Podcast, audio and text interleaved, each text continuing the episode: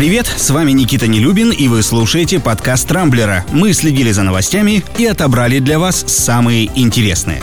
Строительство газопровода «Северный поток-2» все-таки может быть приостановлено либо полностью отменено. Как говорится в заявлении «Газпрома», такой сценарий возможен при резкой смене политической ситуации. Компания уже предупредила инвесторов о возможной остановке строительства магистрали. Сильное давление на «Северный поток-2» продолжают оказывать Соединенные Штаты. Из-за санкционных угроз Вашингтона проект покинуло уже несколько европейских компаний, а накануне Минфин США ввел санкции против России российского трубоукладчика «Фортуна», который также участвует в строительстве газопровода. Несмотря на все это, в «Газпроме» настроены на удивление оптимистично и планируют запустить «Северный поток-2», цитата, «в разумные сроки». Сколько дней и месяцев скрывается за этой расплывчатой формулировкой, остается только гадать. Предположу, что если Штаты продолжат давить санкциями, сроки вполне могут выйти за рамки разумных.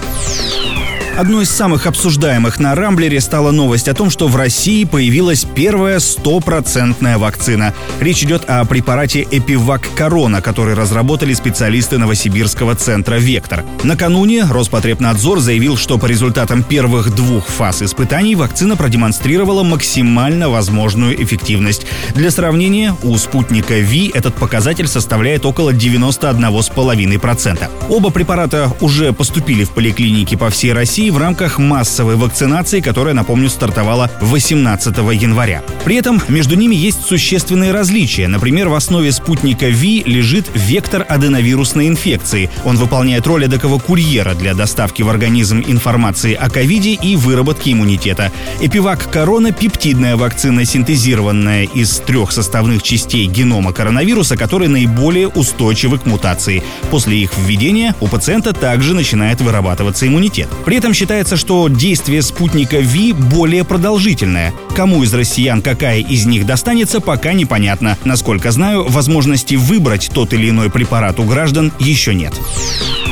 Американская социальная сеть Parler, пожалуй, самая свободолюбивая в своем роде, может перейти на российский хостинг. Вскоре после того, как сторонники Дональда Трампа устроили массовые беспорядки в Вашингтоне и ворвались в Капитолий, компания Amazon закрыла для Parler свои серверы. Соцсеть славится тем, что у нее, в отличие от тех же Facebook и Twitter, нет жесткой цензуры, поэтому именно там и публиковались множественные призывы к насилию. И вот вчера журналисты Рейтер обратили внимание на то, что веб-сайт Parler Parler начал использовать IP-адрес хостинга DDoS Guard. Это компания, принадлежащая двум жителям Ростова-на-Дону, Евгению Марченко и Дмитрию Сабитову. Примечательно, что там опровергли факт предоставления хостинга, хотя и признали, что Parler является их клиентом, но отказались сообщить, какие именно услуги сервис получает. Основатель соцсети Джон Матце пообещал, что платформа в самом ближайшем будущем возобновит работу. Ну а России, похоже, осталось дождаться очередных обвинений со стороны США США о вмешательстве в их политическую жизнь. Немало шума вчера наделала история о том, что Росатом планирует установить в одном из павильонов ВДНХ сразу две фигуры Лаврентия Берии. Они станут частью экспозиции, посвященной советскому атомному проекту, который в послевоенные годы курировал бывший нарком внутренних дел СССР. По данным открытых медиа, на выставку Росатом потратит 1 миллиард 280 миллионов рублей.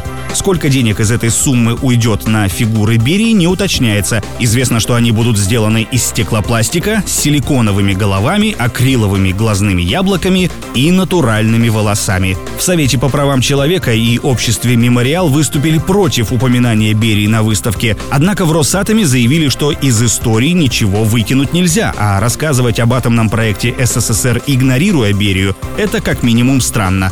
Забыл добавить, что обе фигуры сделают вандала стойкими. Решение вполне логичное, если учесть, чем еще, помимо курирования советской атомной программы успел отличиться кровавый нарком. Смешная, но дикая и абсолютно российская история произошла накануне в Казани. Водитель троллейбуса и кондуктор, то ли перед работой, то ли после нее, распивали спиртное прямо в депо. В какой-то момент один из мужчин выбежал на улицу, а спустя некоторое время вернулся с саблей в руках. Где он раздобыл оружие, осталось загадкой, а понадобилось оно ему, чтобы посвятить собутыльника в рыцари. По крайней мере, так он сам это объяснил. А вот прошла Аккалада не очень удачно. Тот, кого посвящали, получил несколько колото резанных ран. Несостоявшемуся казанскому сэру оказали первую помощь, а инициатора посвящения, кстати, уже ранее судимого, задержали полицейские. Ну, хорошо, хоть не святая инквизиция. На этом пока все. С вами был Никита Нелюбин. Не пропускайте интересные новости, слушайте и подписывайтесь на нас в Google подкастах и CastBox. Увидимся на rambler.ru. Счастливо!